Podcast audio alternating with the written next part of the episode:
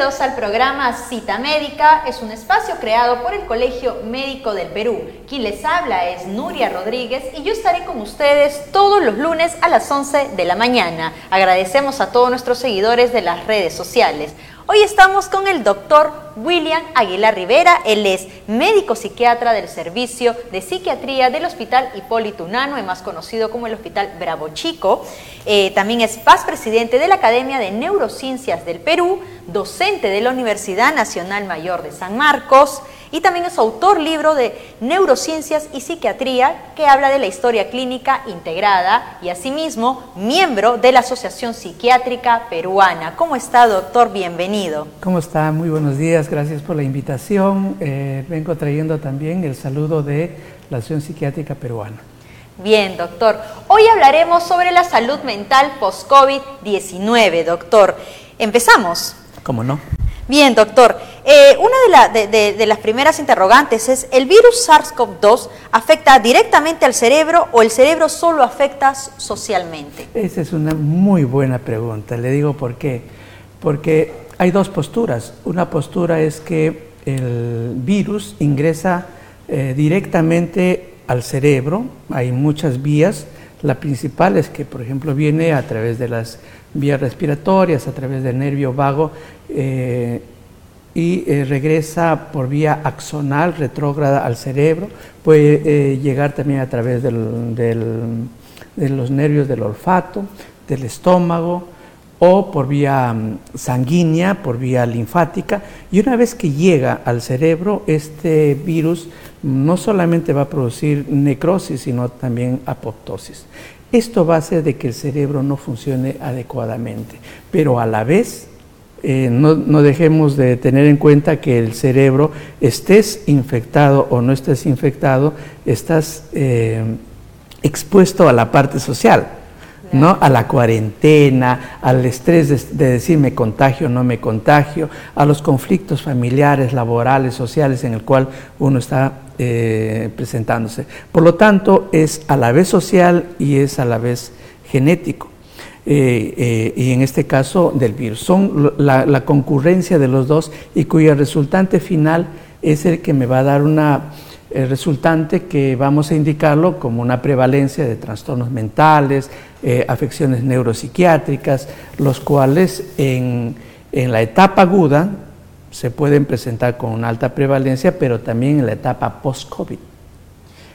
Entonces, ¿cuál es la prevalencia de estos trastornos mentales en pacientes COVID-19 en la fase aguda y fase post-COVID? Eh, básicamente está calculada en otros lugares del mundo en una tasa de 27% aproximadamente en aquella persona que eh, enferma de eh, COVID.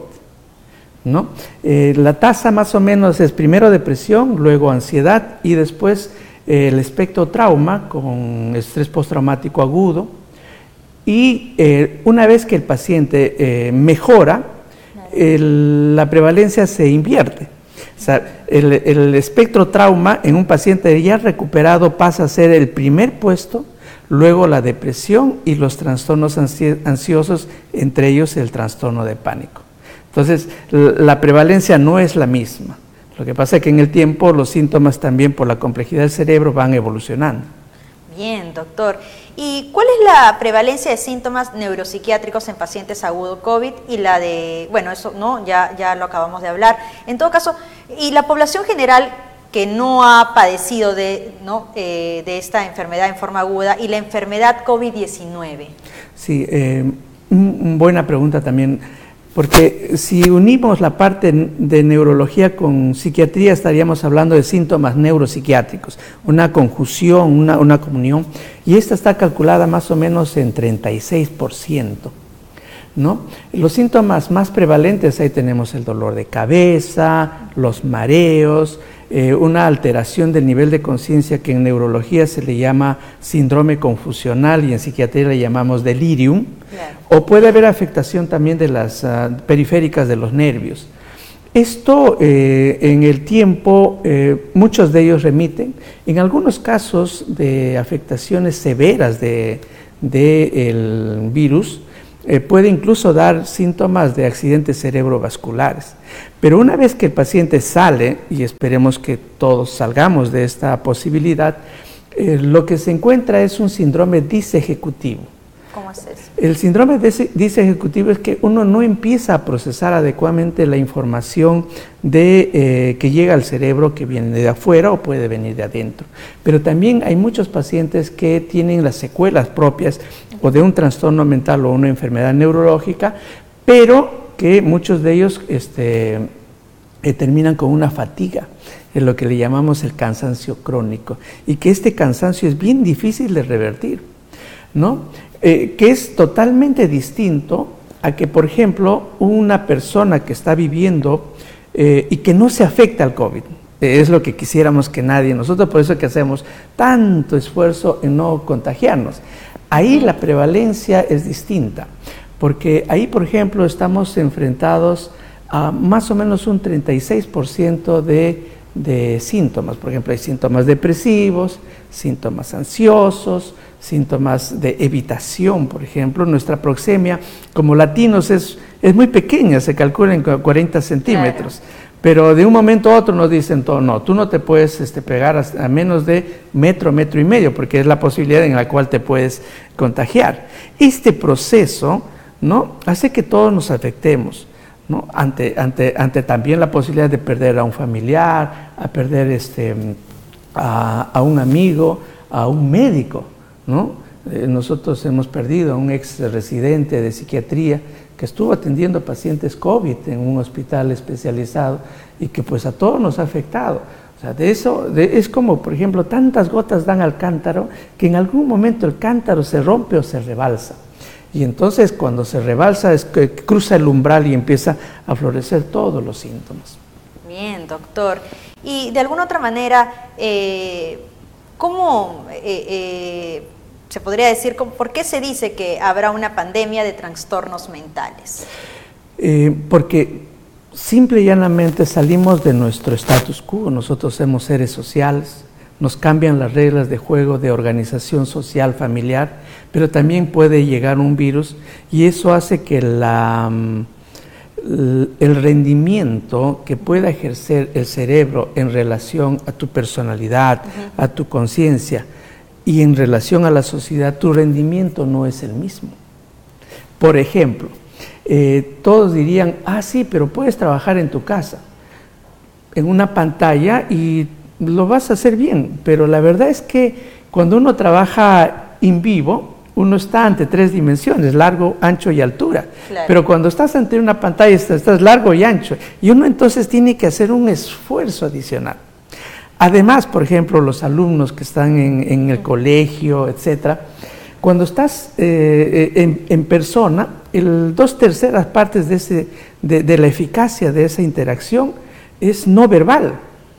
Y cuando yo estoy en una pantalla, eh, automáticamente esas dos terceras partes se eliminan. Y entonces el profesor tiene que hacer un esfuerzo mayor para estar en la pantalla y, tratar de llegar y suplir estos procesos. ¿Qué pasa con el alumno y qué pasa también con nosotros los profesionales que podemos trabajar desde la casa? Como eh, tenemos que hacer este doble esfuerzo, eh, lo que hacemos es una forma muy, muy atenuada de déficit de atención e hiperactividad nuestra atención se disminuye, nuestra concentración se, se, altera. Porque probablemente de repente eh, en, plena sesión virtual a veces apagan la cámara, si estamos hablando de los niños, ¿no? apagan la cámara y probablemente a veces no sabe si realmente le está tomando la atención debida como lo haría de manera presencial. Así es, entonces eh, uno no tiene por qué molestarse con, con el trabajador que hace trabajo presencial, perdón, remoto, con el alumno que está tratando de adaptarse y que cuando cuando no, no le resulta, pues se pone irritable, renegón, etc. Y, a eso sumémosle el hecho de que el papá está generando un problema todavía, de que algunos perdieron el trabajo, etc. Y entonces la dinámica familiar también se altera. Un cambio para todos, así es. Así es. Por eso yo lo conceptúo a la pandemia COVID como un tsunami. Es un tsunami que viene y arrasa todo todo el primer piso y el segundo piso de las estructuras sociales, familiares, laborales, todo se altera. Pero doctor, yo puedo estar en el piso 50 y veo, sí, pero de todas maneras te vas a afectar. Es, imposible no afectarse. Que no, no sea visible este efecto trauma, esa es otra cosa. Bien, doctor. ¿Y cómo evaluar eh, objetiva e integralmente a un paciente post-COVID eh, desde la psiquiatría? Eh, a veces los colegas cuando estudiamos medicina usualmente decimos, oye, pero ¿y cómo cuantifico el dolor? ¿Y cómo cuantifico los síntomas psicopatológicos? yo creo que al cerebro hay que verlo por sistemas de memoria. Hay un sistema de memoria paralímbico cuyo síntoma eh, core es eh, el estado de alerta. El estado de alerta es, por ejemplo, cuando yo le digo al paciente, oye, eh, discúlpame, ¿cómo, ¿cómo se llama usted? Y si demora 0.4 segundos en promedio, su estado de alerta es normal. Claro. Pero, por ejemplo, cuando la persona está ansiosa, uno le dice, ¿cómo se llama? Me llamo William. Eh, la respuesta es rápida, claro. Quiere como que acelerar la situación. Así es. el nervio, en la ansiedad. Así es, pero en la depresión, no. ¿Cómo te llamas tú? William. Mm. Entonces son, son síntomas core. Sobre esto es que yo ingreso. Si yo quiero evaluar eh, las áreas parietotemporo-occipitales, yo lo que hago es evaluar la, atención. Pues una atención visoespacial, una, una atención eh, auditiva, eh, de, otros tipos.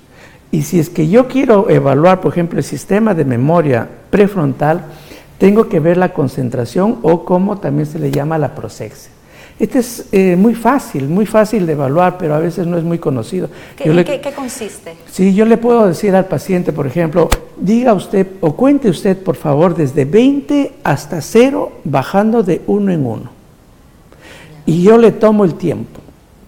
Si el paciente se demora en promedio entre 9 a 11 segundos, el paciente tiene una concentración y una prosexia normal.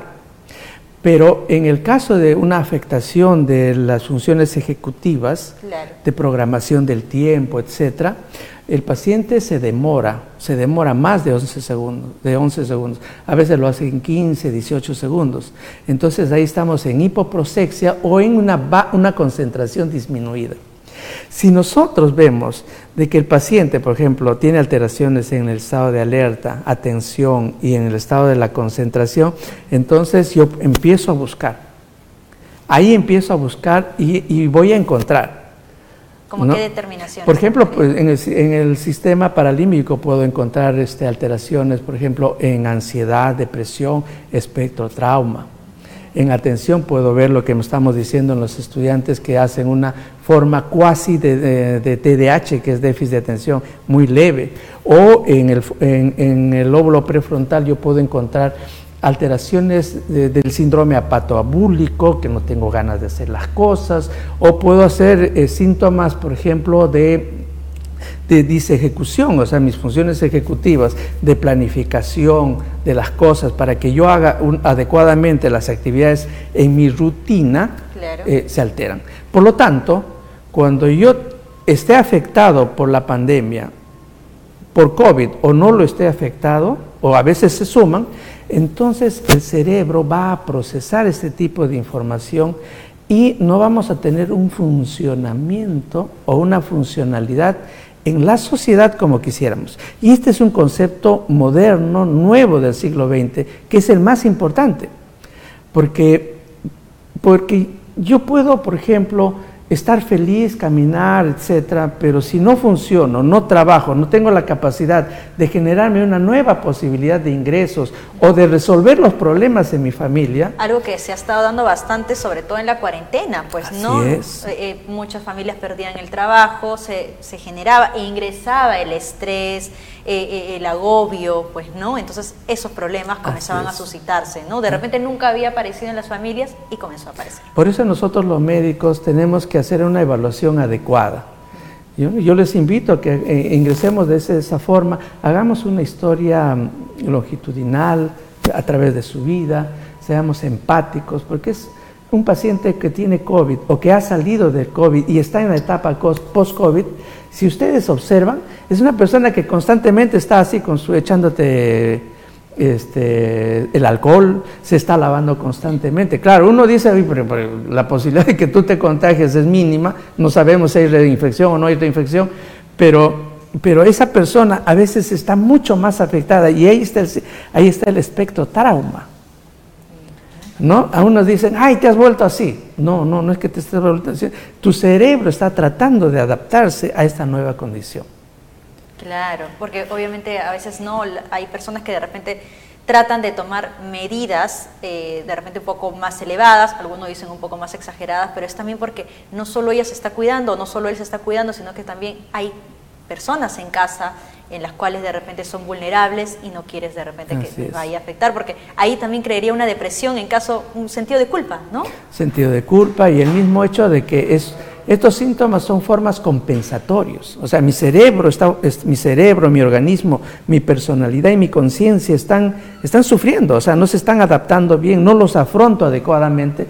Y entonces el cerebro tiene que expresar este tipo de síntomas. Por eso que, señores médicos, yo les invito a que no lo veamos solamente al, COVID como un problema pulmonar. Es cierto, yo eh, actualmente trabajo en el Hospital Hipólito Unano y estoy haciendo eh, estoy atendiendo pacientes este, COVID hospitalizados que no están en UCI y uno realmente los ve sufrir mucho porque están solos, aislados, solamente reciben la visita muy puntual por minutos muy cortos. Y entonces son personas, son personas que sufren. Pero imaginémonos ahora el personal profesional. Exacto, los médicos que se encuentran en primera línea, que no ven a sus familias, están semanas, eh, horas sin ver a, sus seres queridos, ¿no? y a veces de repente los ciudadanos no tenemos esa conciencia, ¿no? Probablemente. Sí, este es un punto muy importante. Eh, lo que se ha visto es de que el personal profesional de salud no solamente se enfrenta a este, el estigma del vecino, del colega que, Mm, sabe que está trabajando en hospitales donde te puedes infectar, sino también cuando el profesional per se ya tuvo el COVID y vuelve todos, todos de una u otra forma, aunque no visible, están, oye, ¿qué pasó? Exacto. Entonces todo eso nos afecta. La prevalencia de estrés postraumático agudo o crónico en la etapa post-COVID es muy elevada es mucho más eh, elevada que la población eh, general. Se calcula que en la etapa aguda de la enfermedad el, 92% de los profesionales tienen una afectación de trauma, también de síntomas ansiosos, porque uno sabe las consecuencias a las cuales te puedes enfrentar. Pero cuando sales del COVID, esta prevalencia de estrés postraumático, y ya que estamos en el tema de post-COVID, llega a ser incluso hasta de 57%. En ese sentido, yo felicito al Colegio Médico del Perú y a la Asociación Psiquiátrica Peruana porque han implementado un programa de apoyo emocional, ¿no? En el cual el, médico puede llamar a, un número que está en, en la página web y de una manera muy, muy personalizada y de una manera confidencial eh, se les va a ayudar. Están, eh, hay un grupo considerable de médicos psiquiatras que por horarios uno los puede ayudar. Este, por ejemplo, el, el médico solamente puede de 3 a 4. Entonces hay un médico que está programado en ese día eh, para esa persona. y esto tiene que ser una cuestión que no solamente es una consulta, porque esta es una cuestión crónica. Lamentablemente las enfermedades neurológicas y los trastornos mentales son crónicos. Bien, para los que recién se están conectando a nuestras redes sociales y sobre todo al Facebook Live, este es el programa Cita Médica, es un espacio creado por el Colegio Médico del Perú. Estamos entrevistando al doctor William Aguilar Rivera. Doctor, estaba hace un momento hablando sobre este programa que se llama Salud a un clic. Aquí se pueden atender eh, médicos que están padeciendo por esta enfermedad que es el COVID-19 o médicos que de repente aún, bueno, no, no, no, no están infectados. ¿También se podrían atender eh, eh, para consultar? el programa es para, para todos. estés infectado, estés en post-COVID o aún no estés infectado. Ok, para toda la comunidad médica en general. Así es. Eh, claro, uno dice, oye, pero todavía no estoy infectado, sí, pero tu cerebro está procesando toda esta sobrecarga anómala, atípica, que, eh, que, en algún momento va a empezar a dar síntomas. No, doctor, a mí no me pasa nada. Bueno, si no te pasa nada, yo te pregunto muy, muy sutilmente, dile a tu familiar, oye, he cambiado, ¿E-, ¿soy como antes? Y, por ejemplo, doctor... Y la familia se da cuenta. Claro. ¿Y cuántos médicos usted ya viene atendiendo en este programa Salud a un Clic del Colegio Médico eh, del Perú? Afortunadamente hay una buena acogida. Eh, se les invita a que puedan participar a todos. Es gratuita, confidencial. Y yo creo que, eh, así como cualquier enfermedad que nos afecta y que genera una lesión, es el momento adecuado en el cual nosotros tenemos que eh, afrontarlo. Bien, doctor. Eh, continuando ¿no? con, el tema de, salud mental post-COVID-19, eh, ¿cuáles serán los trastornos mentales en el personal médico, tanto en la fase COVID-19 como en la fase post-COVID-19? básicamente, como lo había mencionado, espectro trauma. Si yo me afecto y me enfermo hoy de COVID, voy a presentar síntomas eh, de estrés postraumático agudo, de ansiedad y de depresión. En el tiempo, cuando mejore ya de mi, eh, de, mi enfermedad por COVID, eh, el estrés postraumático, como ya lo mencioné, ah, va a presentarse hasta en un 57%. obviamente hay leves, moderadas, severas. Pero el estrés postraumático, ¿cómo es? Yo creo que esto es importantísimo que lo pudiéramos entender. Imaginémonos que estamos en verano, mediodía, a 35 grados centígrados. Entonces yo lo que hago es verter, vierto un, un, un balde de agua sobre la vereda y ustedes lo que ven es que sale humo. Pero parte de ese humo pero parte de ese humo lo que hace es eh, evaporarse y otra parte del agua lo que hace es penetrar eh, en, en, la cera. Cuando penetra en la cera desaparece el agua. Igualito es en el estrés postraumático. En el estrés postraumático es cuando un evento es tan fuerte, nos altera toda nuestra estructura, no solamente biológica, sino nuestra estructura, incluso hasta de nuestra personalidad. Por eso es que cuanto más temprano tengamos un afronte adecuado de este evento, eh, ah, las, secuelas van a poder ser eh, menores. Doctor, una de nuestras seguidoras que está viendo en este momento la entrevista en vivo le pregunta, ¿no? Buen día, en caso de que es un médico que salió de COVID ¿no? de la enfermedad del COVID-19 y ha regresado a atender a pacientes, ¿cuál debe ser el comportamiento? Porque también está con miedo a la reinfección. Eh, eh, ahí, por ejemplo, el, temor a la reinfección es un síntoma patológico de alguien que no debe tener, porque lo racional es que yo diga, no me voy a infectar, ¿no? Entonces ya está dando síntomas. Exacto. Ya está dando síntomas. Eh, yo le sugiero que llame rápidamente al, al programa se le va a ayudar mucho. Eh, y también decir lo mismo, ¿no? Quien se da cuenta en este caso es la, pareja. Eh, uno mismo no se va a desdoblar para decir si uno está actuando dentro del promedio eh, socialmente adecuado. Es la familia la que se da cuenta, la familia la que te dice, oye, ¿no crees que podrías buscar ayuda? El médico no solamente se enfrenta pues a un a, la discriminación y al estigma de, la sociedad, ¿no? Si bien es cierto, cuando estás frente al paciente, el paciente te, ve y, te valora mucho, pero en la vida cotidiana sufrimos esto.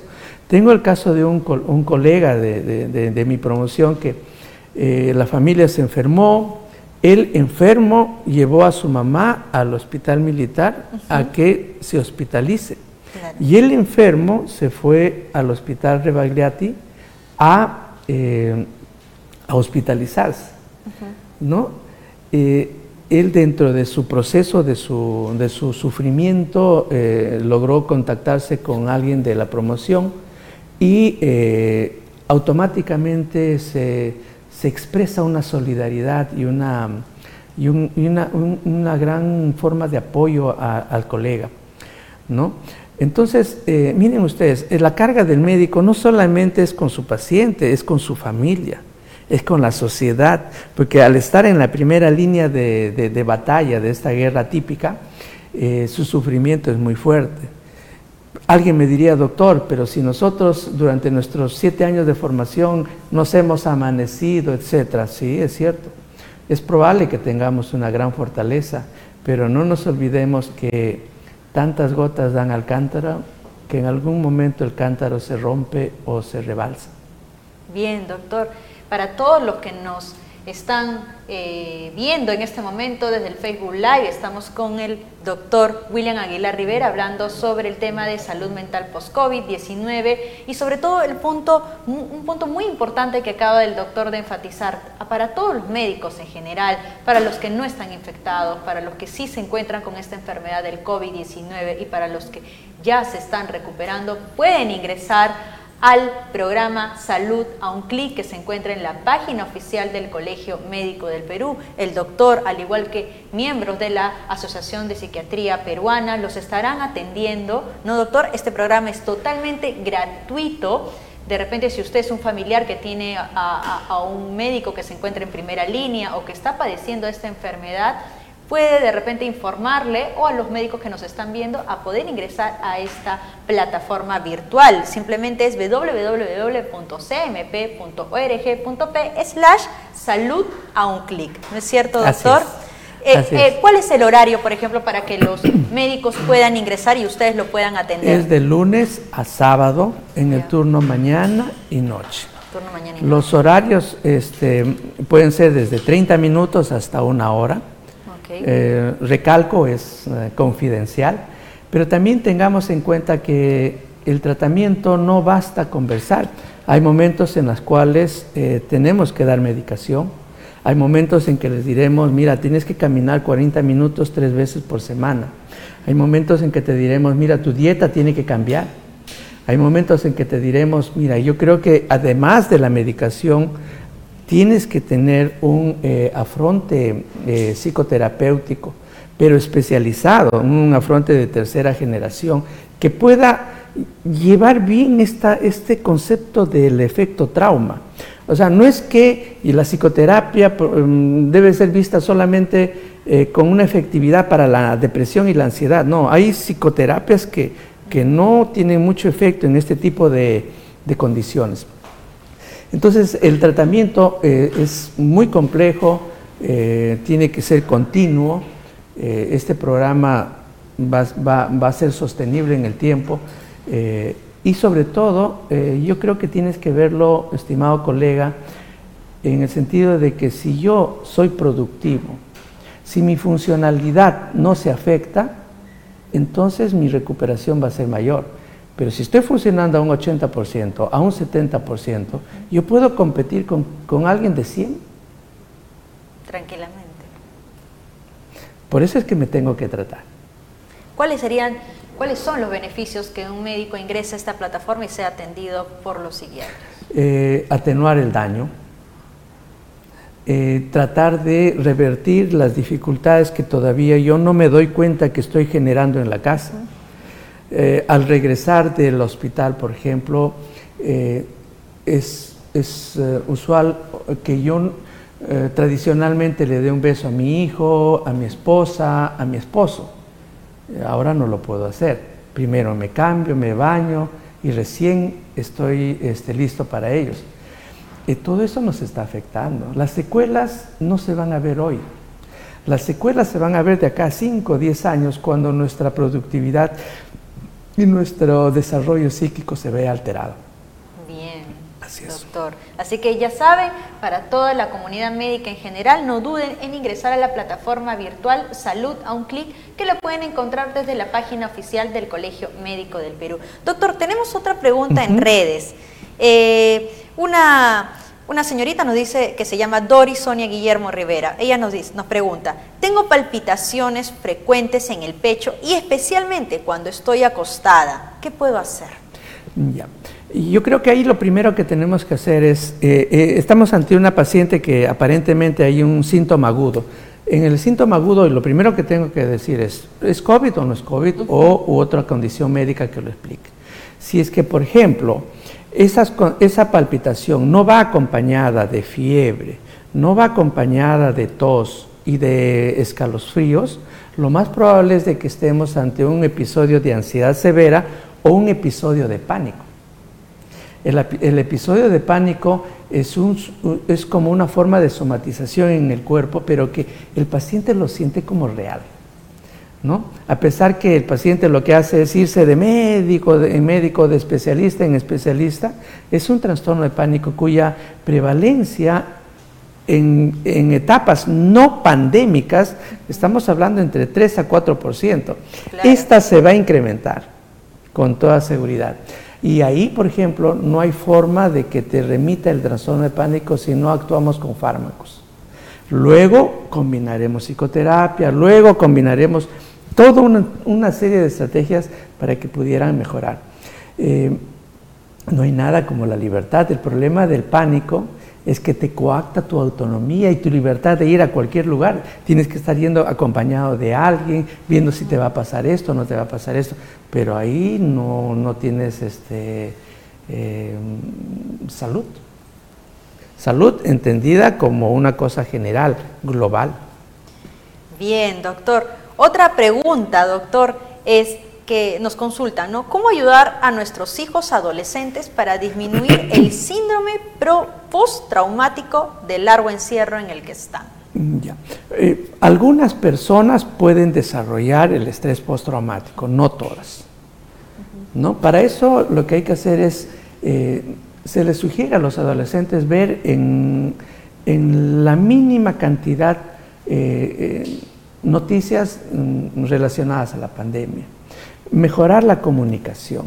Ahí, ahí lo que tenemos que hacer es eh, unirnos, unirnos como familia, abrirnos, ser solidarios, ser justos, porque a veces yo le puedo dar dos presas a uno de los hijos y al, otro le doy uno, o uno más pequeño. Estas cosas, como yo estoy constantemente en una dinámica muy, muy alterada, va a generar problemas. Entonces, la mamá, queramos o no queramos, para la cultura peruana, es la, es la que jala a la familia. No estoy diciendo que el papá no lo haga, el papá es una persona muy importante, pero bajo nuestra idiosincrasia peruana, la mamá es, eh, tiene una connotación cultural muy, muy alta, sobre todo en América Latina. La que manda en casa. Bien, doctor. Eh, doctor, ¿y nos podría comentar acerca del síndrome DIS eh, ejecutivo y la fatiga en pacientes COVID-19? Eh, esto se ha visto no solamente en, el, en, el, síndrome actual del COVID, sino en la gripe española. En la gripe española, eh, luego de haber pasado ya las oleadas, se vio que estas personas que habían tenido esta gripe tenían una alta prevalencia de cansancio en esa época le llamaban neurastenia, ¿no? o lo que actualmente se le llama fatiga. La fatiga es un síndrome multifactorial, ¿no? puede ser desde las infecciones, lo que quieran, pero también tenemos que ver de que esta puede darse por la infección eh, por el virus del, SARS-CoV-2. Hay incluso una, teoría en la cual dice que así como su primo hermano, que es el virus zoster, por épocas de estrés muy grande se activa y se expresa, hay posibilidades de que este virus, que no está definido todavía, y esto sí sería un buen trabajo de investigación, de seguimiento, es que podría estar activándose y dar síntomas de fatiga crónica. Mm. El síndrome de disfunción ejecutiva es otro síndrome, como habíamos mencionado, de que tiene que procesar la información que viene de afuera o del cuerpo humano y que eh, tengo que responder adecuadamente. Mi planeamiento de las cosas que yo tengo que hacer tienen que ser secuenciales.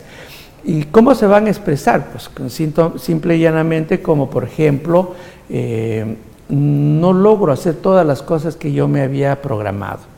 O si las hago, eh, empiezo a, tener er, errores. Eh, estos síntomas tenemos que tenerlo muy en cuenta en la etapa post-COVID.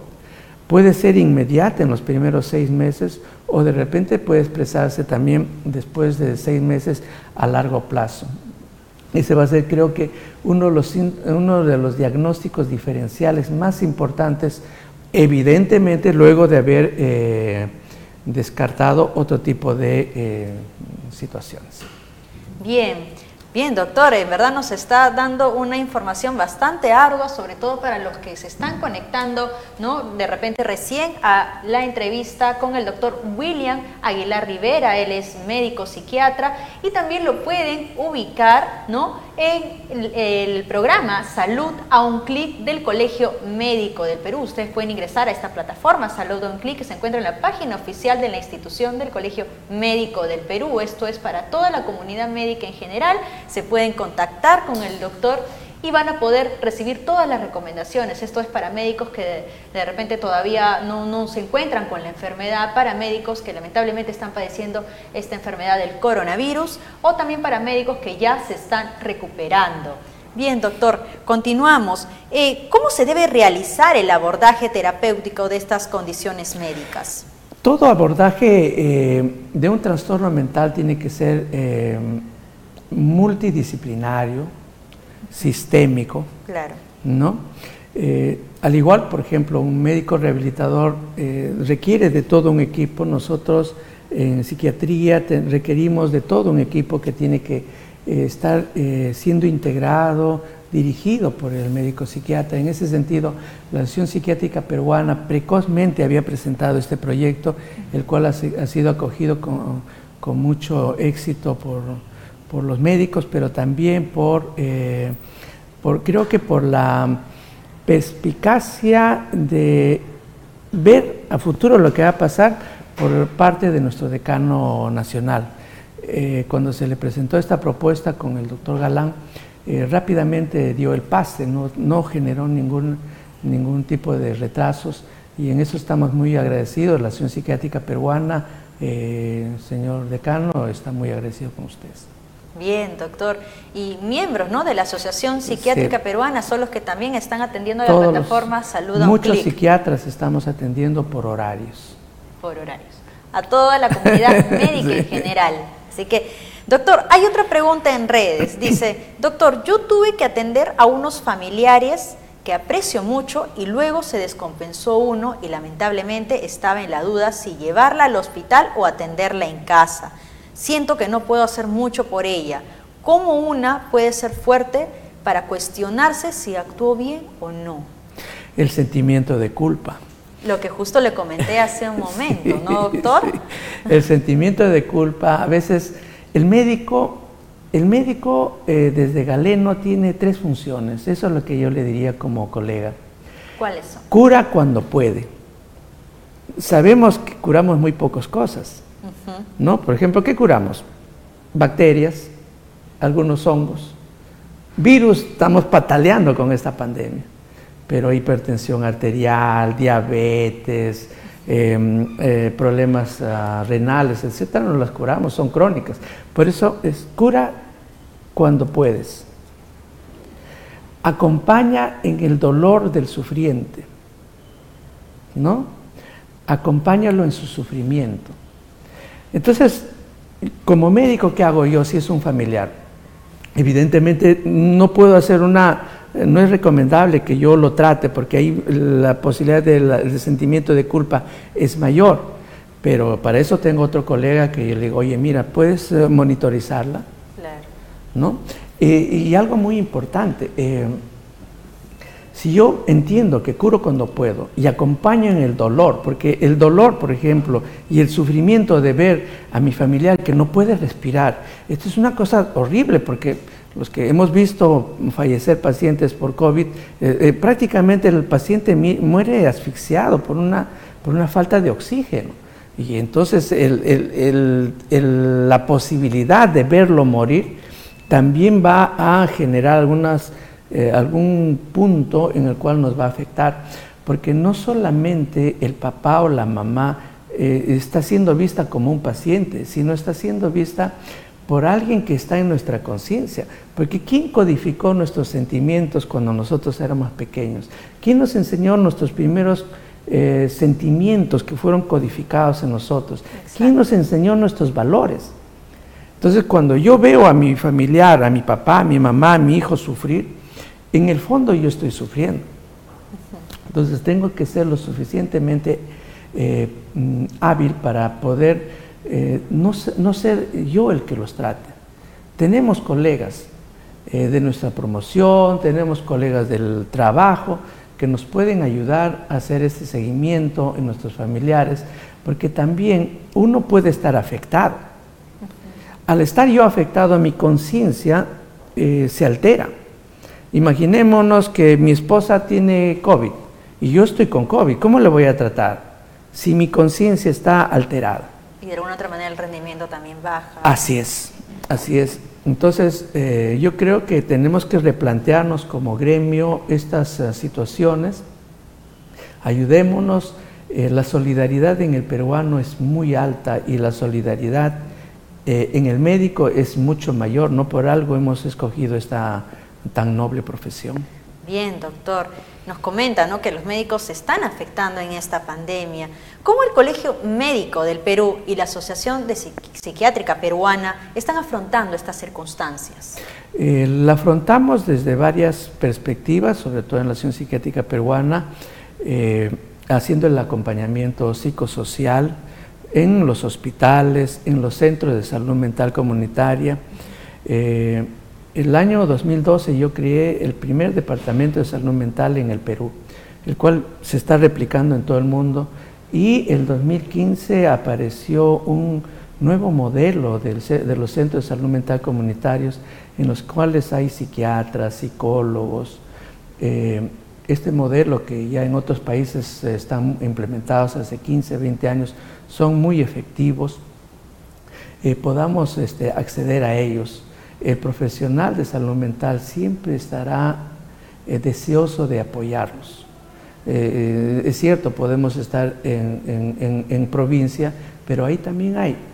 El colega te atenderá con mucho, con mucho cariño. Eh, los psiquiatras somos personas que valoramos mucho la amistad, el compañerismo, valoramos mucho la ética, valoramos mucho la confidencialidad no es que porque tú eres mi colega le vas a contar a otro colega que trabaja conmigo.